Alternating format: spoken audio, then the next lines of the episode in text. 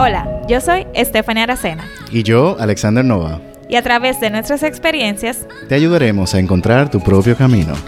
Iniciamos.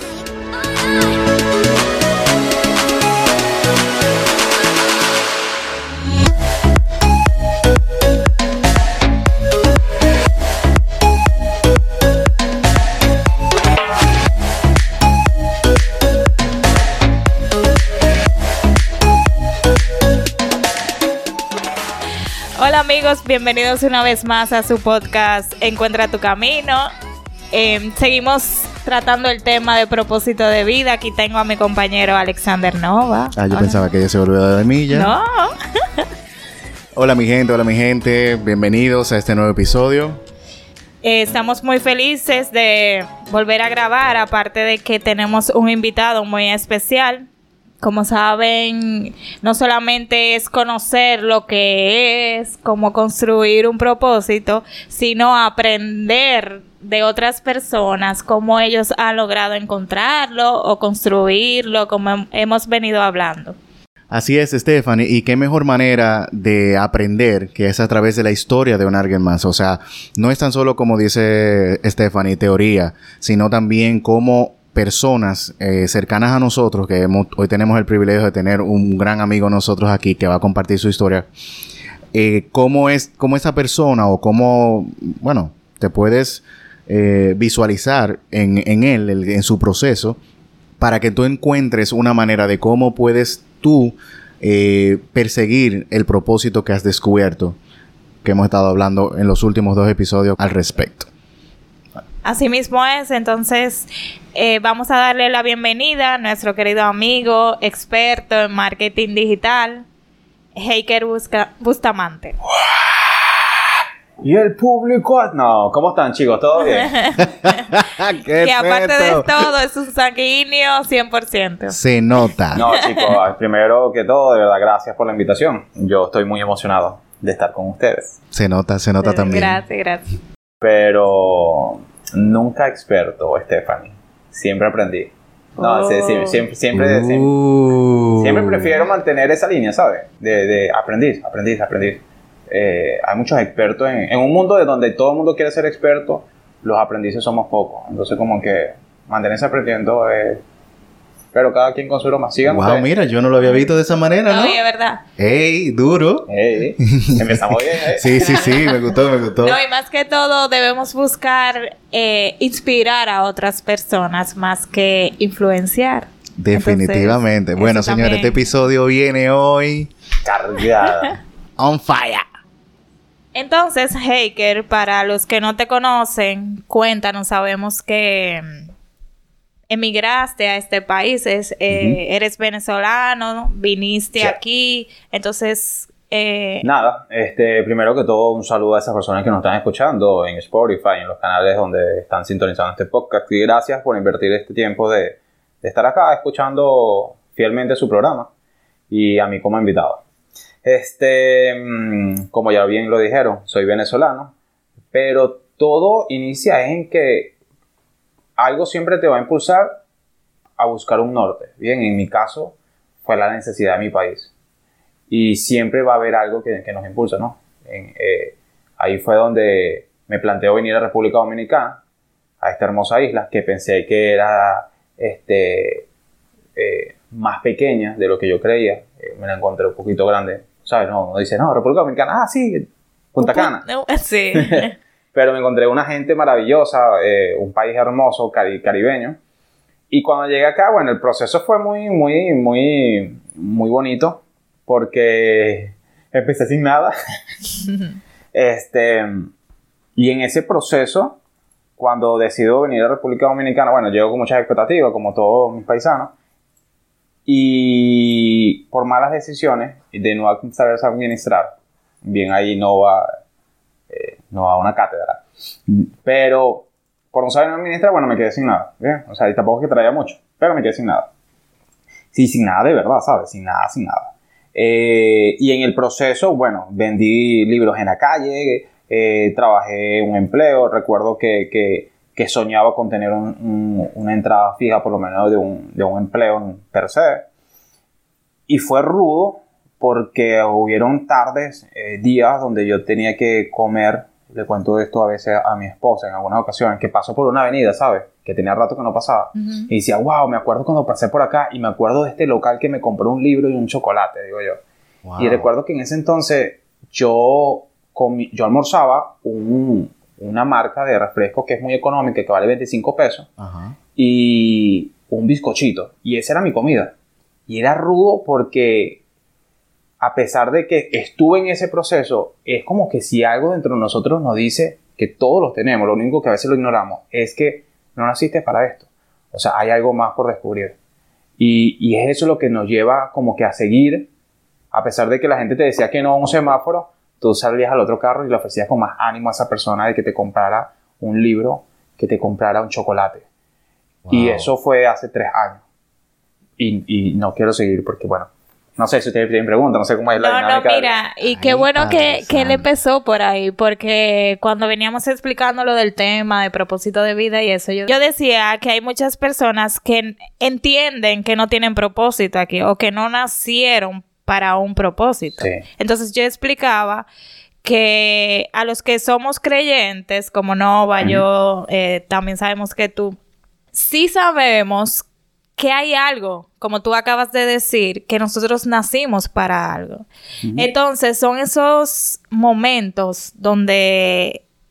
Eh, nos vemos en situaciones comprometidas que comenzamos a preguntarnos, wow, yo sé que yo no nací para esto, que yo puedo hacer más, que yo puedo dar más. Entonces ahí es que viene la pregunta existencial, como yo digo, ¿qué yo voy a hacer con mi vida? ¿Qué quiero hacer el resto de mi vida? ¿Para qué estoy O para qué yo vine aquí. Ella planteaba algo y me hizo acordar de algo, ¿sabes? Imagina, o sea, me puse como en los pies de esa persona en este momento que diga, ok, ¿para qué nací? ¿Cuál es mi propósito? Y a veces que creemos que el propósito se trata de mucha gente, ¿sabes? Como que, bueno, yo tengo que ser un super influencer de talla mundial. Y el propósito no tiene nada que ver con la cantidad de gente, pero sí tiene que ver con la gente.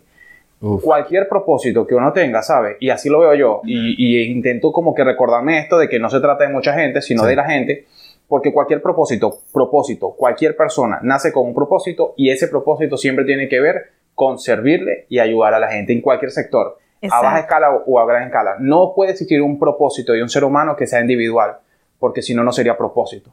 Si sí, me explico, el propósito de cada, de cada individuo es sencillamente va relacionado con la gente, no a veces con mucha gente, pero tal vez tiene que ser el mejor secretario, ¿sabes? O sea, el mejor recolector de basura. Entonces cuando a veces decimos, no, que el propósito de una persona es todos tenemos que escribir un libro, existen frases muy bonitas donde cada persona tiene que aprender a tocar un instrumento, cada persona tiene que escribir un libro, pero no todas las personas tienen que hacerlo. A veces el propósito de una persona es simplemente como está el, cuento este de un hombre que limpiaba en la NASA y le preguntan, ¿usted a qué se dedica? Y creo que fue un presidente que le preguntó eso a un barrendero, no, no recuerdo bien la historia, y él le dice, eh, mi señor, yo estoy ayudando a poner un hombre en la luna. Entonces, no se trata muchas veces de que si no eres barrendero, si no eres subgerente, ese no es el propósito. Es que cualquier persona que me está escuchando, hasta una ama de casa, que está formando a su niño en casa, el propósito de esa mujer es formar a un niño que va a impactar mañana a través de cientos de personas. Exacto. Exactamente. O sea, la idea no es enfocarse en la actividad que tú estás haciendo, es más bien enfocarse en el porqué de la actividad y qué tú vas a lograr con la actividad, que la actividad por sí, porque hay mucha gente, y, buenísimo el ejemplo que le está poniendo, que se enfoca en la actividad y su visión no va más allá de la actividad que está haciendo.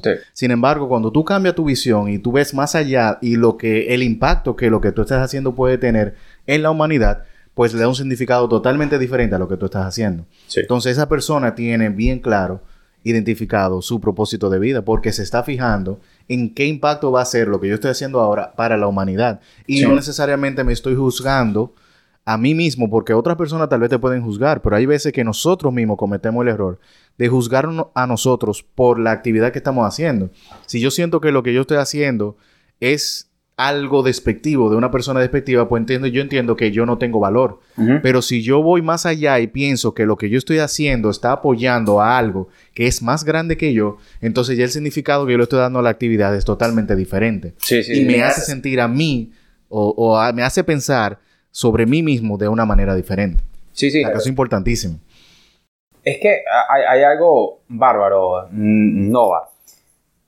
A veces confundimos que, bueno, ¿cuál es mi propósito? Necesitamos un propósito, ¿verdad? Entonces Sí. decimos, necesito que me coloquen en algún lugar. Sí. Es un error. Necesito un propósito, o sea, ¿qué nací? Tal vez ese estudiante que está en la universidad, pero ¿para qué nací? Entonces, ¿para qué estás estudiando? Sí, sí, sí, sí, sí me explico, o sea, eh, ¿por qué no te concentras en tu propósito del hoy? Exacto. En buscar ese propósito. Ser mejor estudiante y no de nota, sino que sea mejor el ser humano en la universidad. Exacto. Entonces ahí tú empiezas a decir, oye, este es mi propósito de la hora. Yo no puedo, hay algo que Robin Sharma dice y es que la, me- la- la mejor forma de enfermarte es preocupándote por algo que no depende de ti. Entonces tú pi- empiezas a pensar mi propósito en 50 años y todavía en donde tú estás en tu universidad, tú eres el peor ser humano. O sea, Wow. te la pasas criticando, inviertes tiempo donde no tienes que invertirlo. El propósito tuyo del hoy lo estás ignorando. Sí. Entonces, como que a veces decimos, ¿cuál es mi propósito? Necesito un lugar, necesito que me pongan como gerente de tal lugar, necesito tener una cuenta con muchos followers, necesito ser reconocido por las masas. Es que tu propósito no depende por la aceptación del entorno. Tu, de- tu propósito Exacto. empieza por ti. Entonces, Exactamente.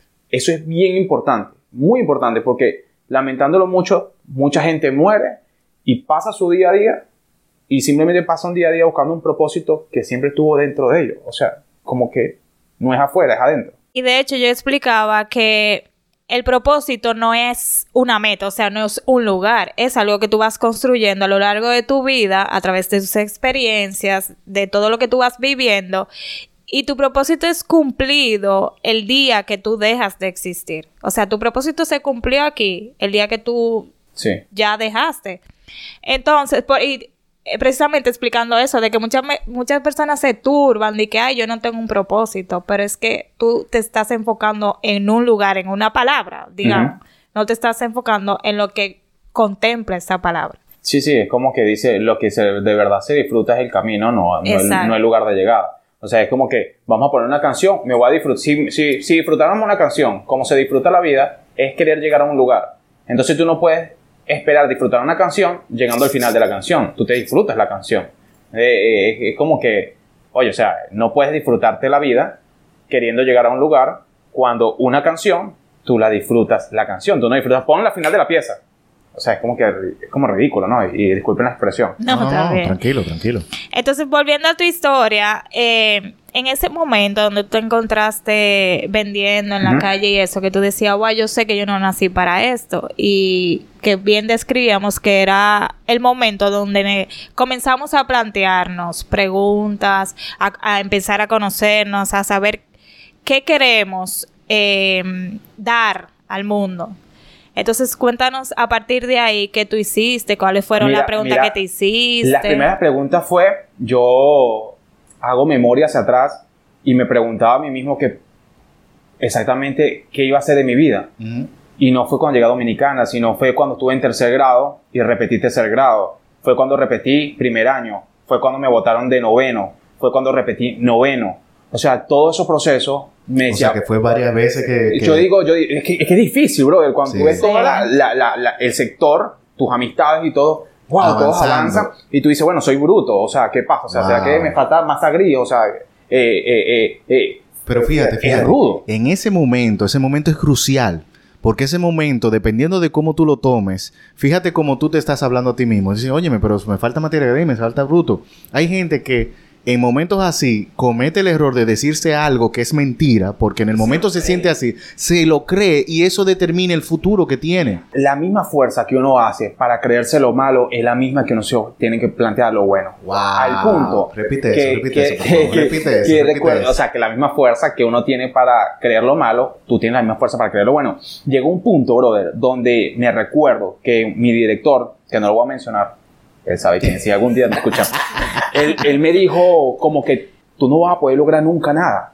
Ni con esa actitud, ni con esas notas, tú no eres bueno en esto, tú no eres bueno. Y yo recuerdo que todo eso, brother, todo eso lo agarré, me lo metí adentro. Y era como, yo siempre lo expreso, no he encontrado la forma más bonita de expresarlo. Perdonen quien escuche, perdón a, a, mi esposa que siempre me corrige esta expresión, pero digo, tienes que aprender a convertir. La, tú, tú tienes que ser un filtro, una máquina, y convertir la mierda pasa por, por, por dentro de ti, ¿verdad? Y la conviertes en oro.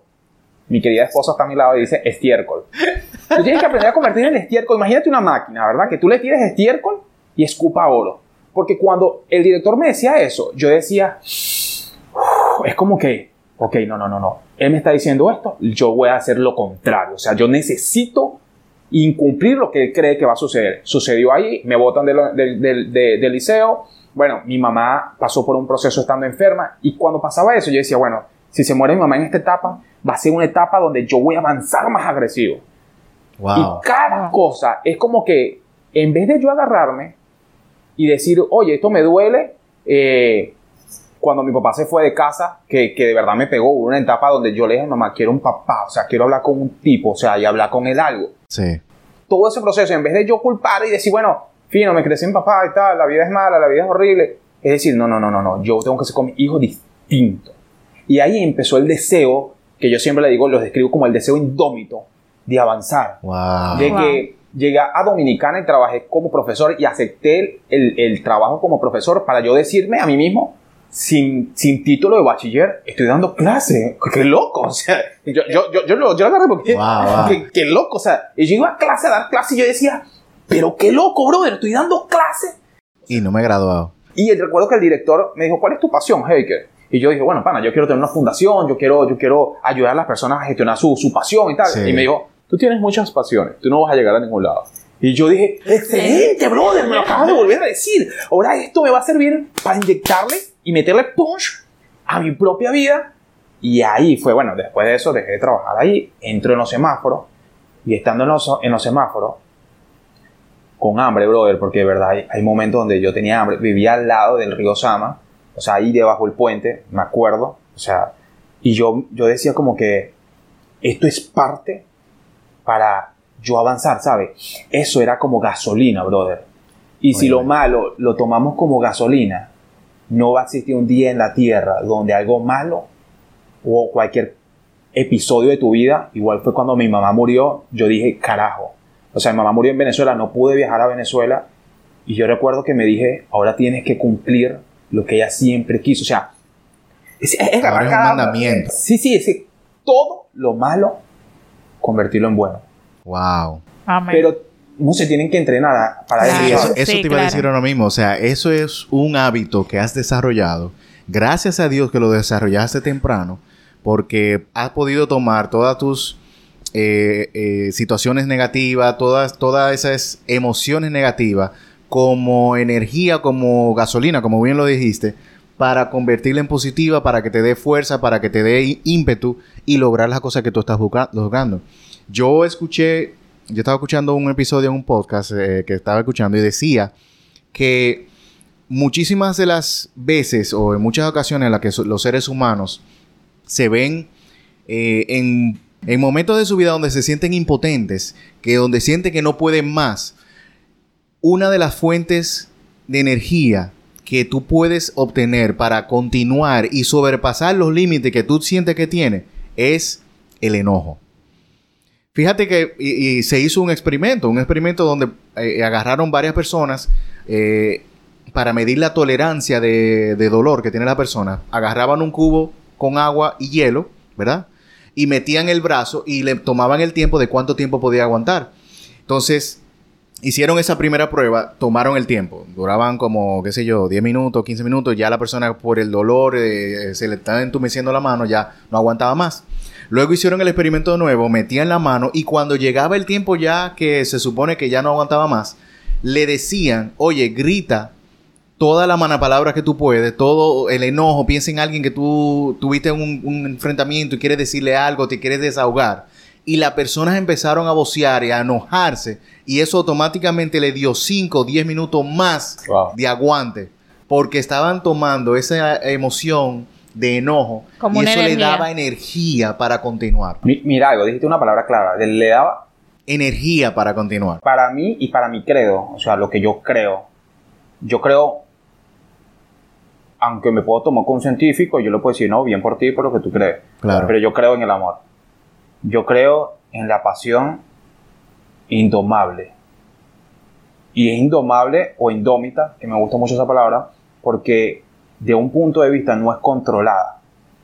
Pero tenemos que ser cuidadosos porque eso sin, sin carácter.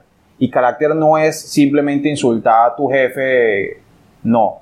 Carácter es aprender a decir no cuando quieres decir sí. O carácter es aprender a decir sí cuando quieres decir no. ¿Sabes? O sea, carácter es que te insulten y tú agarrar todo eso y en vez de insultarlo y pagarlo con esa persona la mala, tu carácter te permite entonces decir, esto lo transforma en bueno para algo bueno. Eso es carácter.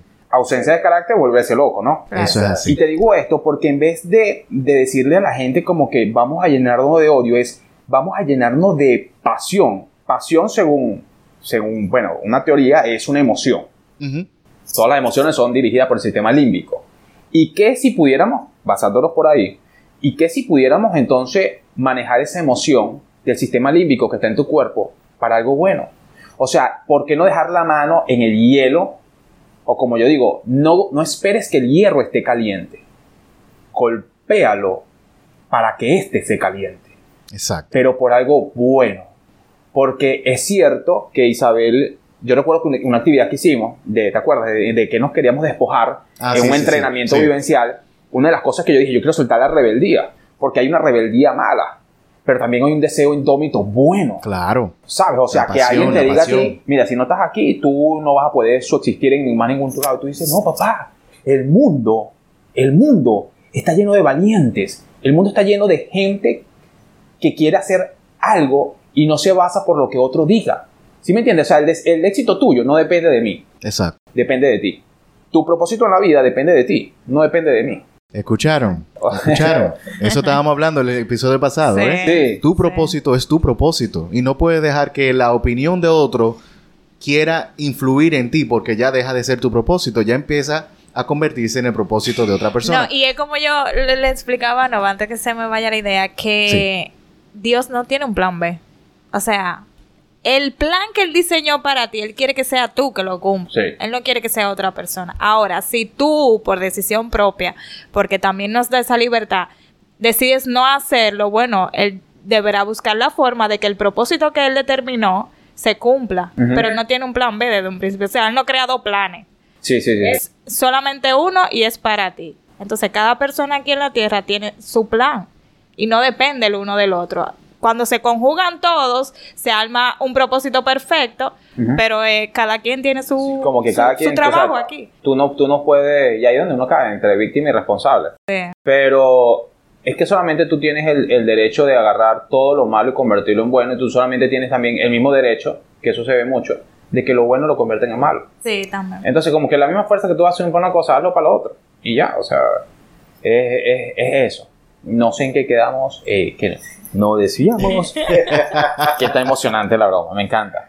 No, o sea, tú estabas contando las preguntas. Entonces, a partir de, a partir de esas preguntas que tú te hiciste, eh, que, o te has hecho a lo largo de tu vida, ¿cómo eh, tú comenzaste a construir o ir en busca o hacer, o ir en pro de, En pro. de, tu- de tu propósito? O sea, ir detrás de lo que tú querías lograr. Estar inseguro de lo que tú vas a lograr es normal porque somos seres humanos. Claro. bien, es normal.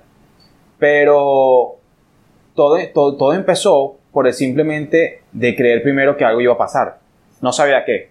Bien, o sea, yo en un semáforo tú dices, ajá, dime, cuéntame. Eh, tú empiezas a buscar teoría, bueno, si me consigo un millón de pesos aquí en una mochila, eh, uno resuelve las cosas. Pero a veces no, tú no necesitas dinero para tener un propósito, solamente debe empezar por ti. Y recuerdo que en mi vida, yo he tomado esto en mi vida y lo creo así, de que simplemente nací para impactar a otras personas, ¿bien? Y no en un tema inspiracional, ni de coaching, ni de nada de esa vaina. Simplemente como persona, dije, quiero impactar a otras personas, como lo hacía en Venezuela, en una organización, donde todo continuamente ayudábamos a las personas.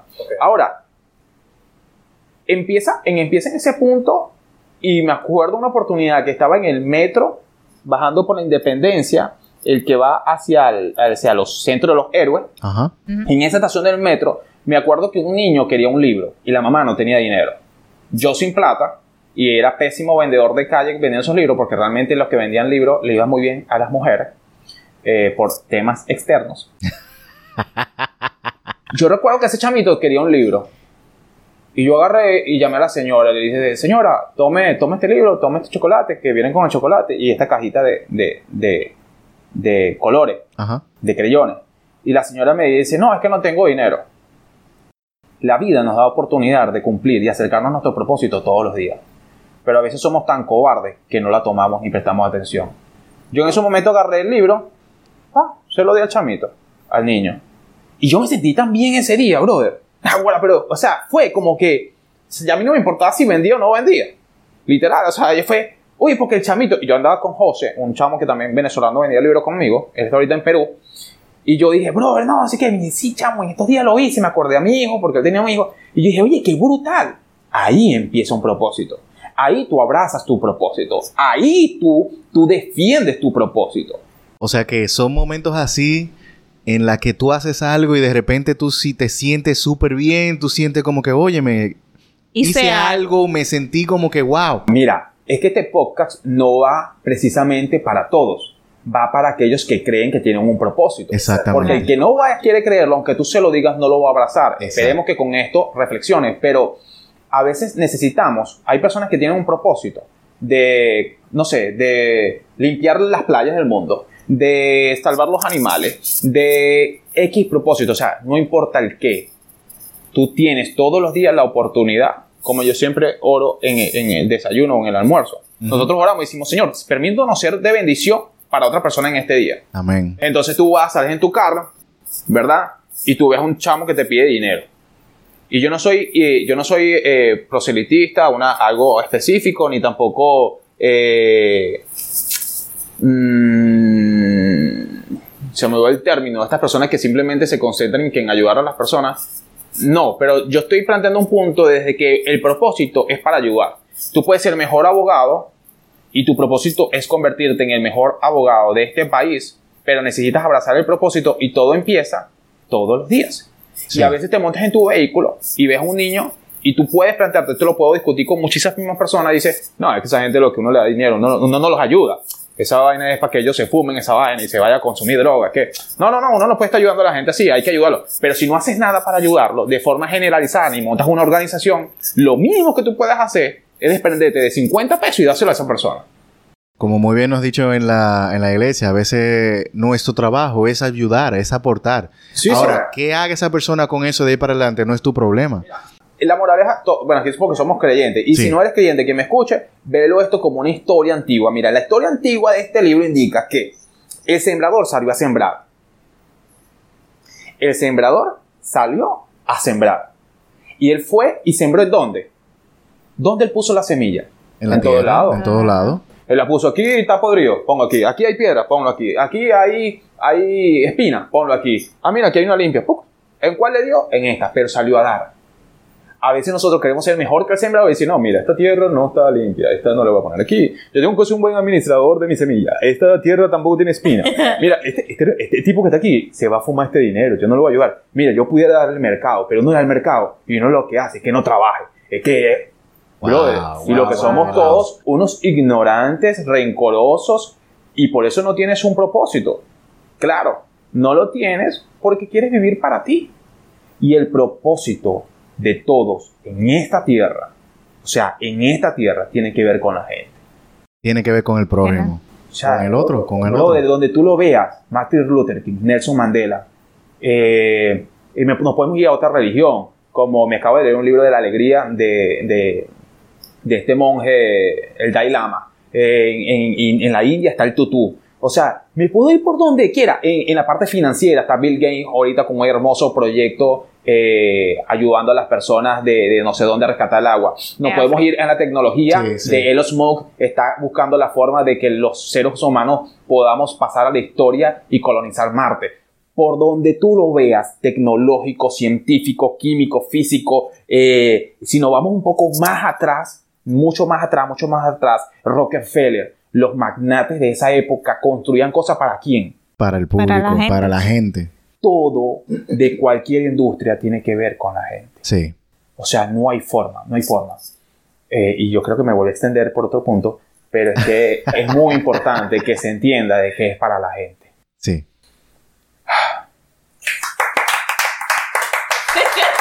Yo creo que terminamos, ¿verdad? Yo creo que ustedes quieren escuchar este podcast y pidan y pidan que me vuelvan a traer para yo seguir hablando, porque me gusta mucho hablar. no, se nota, se nota.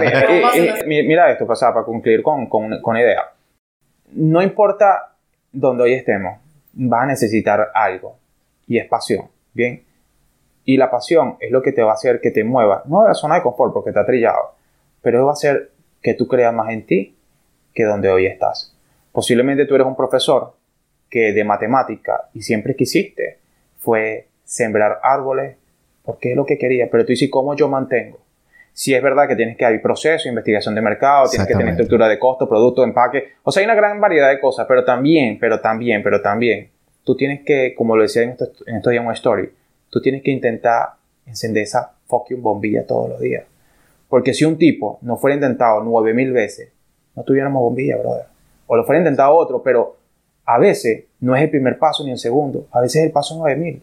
A veces es tocar las 304 puertas que tocó Walt Disney para que le dieran un préstamo, ¿sabes? de un banco. Entonces, la pasión, tú tienes que ser muy intuitivo con tu pasión y escucharla. Y tal vez simplemente soltar todo y llegar a tu casa y decir a tu esposa y a tu hijo, comprometerte con ellos. Y sí, acabo de soltar todo. Hey, pero es loco. Sí, sí, es loco. Pero es más loco es morirme y no hacer nada. Como anda muchísima gente en la calle, muerto en vida. Sí. Andan zombies en la calle todos los días haciendo su trabajo de 8 a 5 y tú lo ves sin vida, tú lo ves que no tienen creatividad, tú lo ves que no tienen deseo de hacer nada, tú lo ves muerto. muerto. Y ellos se sienten útiles porque están llevando comida a su casa. Exactamente. Pero no puedes no puedes trascender. No puedes decirle a tus hijos que los amas cuando tú mismo no has amado tu propia vida. Tu propia vida. O sea, sí, sí, o sea, eh, eh, eh, no se puede. Tu vida no tiene significado. Un poco radicalista mi punto de vista. No, estás dando en los... Pero, ojo, este es mi criterio en mi experiencia. No, y así mismo, no y yo compartíamos en los episodios anteriores de que decíamos que muchas personas se preguntaban, ok, todo muy bonito lo que ustedes están hablando y todo eso, pero ¿cómo yo empiezo? O sea, ¿cómo yo sé verdaderamente cuál es mi propósito, mi camino, lo que sea. Entonces yo le decía, bueno, comienza, comienza por un, por un part-time o, como yo le digo, un part-time. Eh, haciendo lo que te gusta y obviamente por lo que te gusta tú vas a comenzar a cobrar, pero cuando a partir de ahí tú comienzas a recibir remuneración, pero por lo que tú le das a otra persona, o sea, por los regalos que tú le das, que no necesariamente tiene que ser económica esa remuneración, ahí es que eso que tú estás haciendo se convierte en un propósito. Sí, hay muchas formas, hay muchas formas de empezar, pero algo brutal, o sea, yo sé que estamos contra el reloj y todo, pero mira, mira algo, durante el proceso, cuando tú inicias, vas a cambiar. Y no por eso quiere decir que no, que te está saliendo del horizonte. Cuando empecé, yo empecé ofreciendo un servicio Posteriormente me autoempleaba y independizaba, me autoempleaba, me independizaba, me autoempleaba, me independizaba. Me dijeron que no muchísimas veces, cambié la estructura, subcontraté un par de gente, subcontraté otra vez, ah, empleé una, no me cansó para pagarle, y otra vez volvimos, y otra vez volvimos. Y ahora, ahora mismo en noviembre de 2019, estamos haciendo una estructuración completa diferente para poder abarcar el 2020 con una mejor estructura entre procesos y métodos. No quiere decir que antes lo hice mal, es que tú, para empezar, lo que tienes que hacer es empezar sin cobrar, cobrando, si hay forma, o sea, tienes que decir esa investigación de mercado y te pido por favor que eh, lo que quieras dedicarte, investiga quién está haciendo lo que tú haces a baja escala y cómo lo ha llevado a gran escala, pero tú vas a cambiar, o sea, vas a cambiar múltiples veces, múltiples veces, hasta que tú logres el objetivo. Gracias por escucharnos, los amo y perdón que me esté robando el tiempo de todo. No, pero a propósito de eso, es lo que hablábamos ahorita, o sea, el propósito no es un lugar, es todo el camino. O sea, va a ser, es un proceso, va a ser la misma esencia porque tú no has dejado de de enfocar tu trabajo en, en, lo que a ti te apasiona. Simplemente tú has cambiado los métodos, has cambiado las cosas, ha evolucionado. Pero eso no quiere decir que tú te saliste de tu propósito. Claro, que, es un proceso, es, un, un, prueba y error constantemente, prueba y error, prueba y error. O sea que al final el propósito como tal no cambia. Lo que cambia es la forma de yo cumplir ese propósito. Exactamente. Pero el propósito sigue siendo el mismo. Tú quieres servirle a la gente, tú quieres seguir ayudando a la gente. Que lo has hecho en diferentes formas, sí. Y alguna te funciona, alguna no te funciona, prueba y error, pero al final el propósito se queda.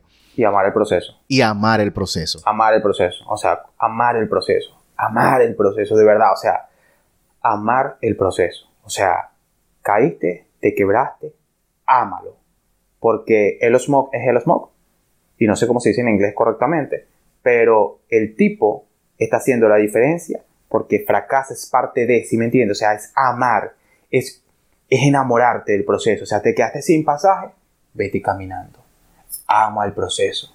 O sea, te deben dinero, ama el proceso porque las grandes empresas le deben múltiples millones de dólares, le, le deben. Eh, se te cayó la torta que ibas a vender.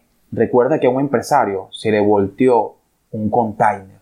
Y recuérdate que un buque petrolero se derramó en el Caribe. ¿Sí me entiendes? En cualquier escala. Y recuérdate que a Elon Musk se le explotó un cohete de millones de dólares. Es amar el proceso. Lo único que tú estabas a escala. Y para apoyarte ahí, si te está pasando algo, es porque estás haciendo algo. Brutal. O sea que siéntete contento de que te está pasando porque significa que estás haciendo algo, significa que estás tomando acción, Exacto. significa que cada día que pasa estás más cerca a lograr tu propósito. Bueno, Haker, de verdad, muchísimas gracias por apoyarnos en esta conversación. Brutal. Eh, Mira, hasta a mí se me pegó la a mí palabrita sí, ya. Brutal, brutal, brutal. Eh, de verdad que creemos que la mejor forma de que a otra persona le llegue lo que verdaderamente queremos transmitir es, es escuchando nuestras propias historias. Y tú de verdad que eres un ejemplo de trabajo arduo, de Wow, brother, no sí. rendirse, de pasión. O sea, le llamamos el chico pasión No, porque todo lo que. Heiker hace le pone una energía que cuando tú estás desanimado tú dices, no, nada más porque Heiker me está transmitiendo esa energía, yo lo voy a hacer. O sea, es, es- es increíble, señores. O sea, yo pienso, nosotros estábamos cuando estábamos haciendo la planificación de los temas y demás. Hablamos de pasión y el primer nombre que me surge, Haker. Y yo, ok, ya hay que hablar con él, no hay más nada que hablar, ya, o sea, no, no hay no piensa más nadie, ya, ese es. Gracias, chicos. Y es porque ustedes, bueno, ustedes lo, lo acaban de presenciar. O sea, el tipo tiene una pasión increíble por lo que hace. Y si nosotros tuviéramos esa misma pasión, pero por lo que nosotros hacemos, este mundo hubiese sido totalmente diferente. No, gracias a ustedes por este programa, de verdad, eh, fantástico todo. No dejen de hacerlo porque, aunque ustedes no lo crean, alguien está cambiando por escuchar estos, estos episodios. Y recuérdenlo de corazón, de verdad, de corazón. Recuérdenlo que esta es la responsabilidad de ustedes con la gente. Amén. Porque Amén. aunque ustedes no lo crean, alguien, alguien está cambiando por esto. Gracias por, por su invitación. Entonces, ese alguien, yo quisiera saber quién es. Entonces, tú puedes escribirnos eh, a través de nuestras redes sociales por DM si tiene alguna pregunta o alguna inquietud. Escríbenos que nosotros con mucho gusto te vamos a responder. Queremos saber qué tú piensas, queremos saber cómo te sientes. Y si tienes alguna experiencia que quieras contarnos, pues de todas formas compártelas con nosotros. Y nada, esperamos que de verdad esta información le haya llegado, que hayamos, podamos trans- hayamos podido transmitir todo eso que nosotros hemos vivido. Nuevamente, gracias, Haker, por acompañarnos. Y sin más nada que decir, nos vemos en un próximo episodio de su podcast. Encuentra tu camino. Hey. Y hasta aquí este episodio. Muchas gracias por escucharnos. Si sientes que esta información te ha agregado valor, por favor no olvides suscribirte en la plataforma de podcast que estés escuchándola y compártela a algún amigo o amiga que entiendas que también le puede ayudar.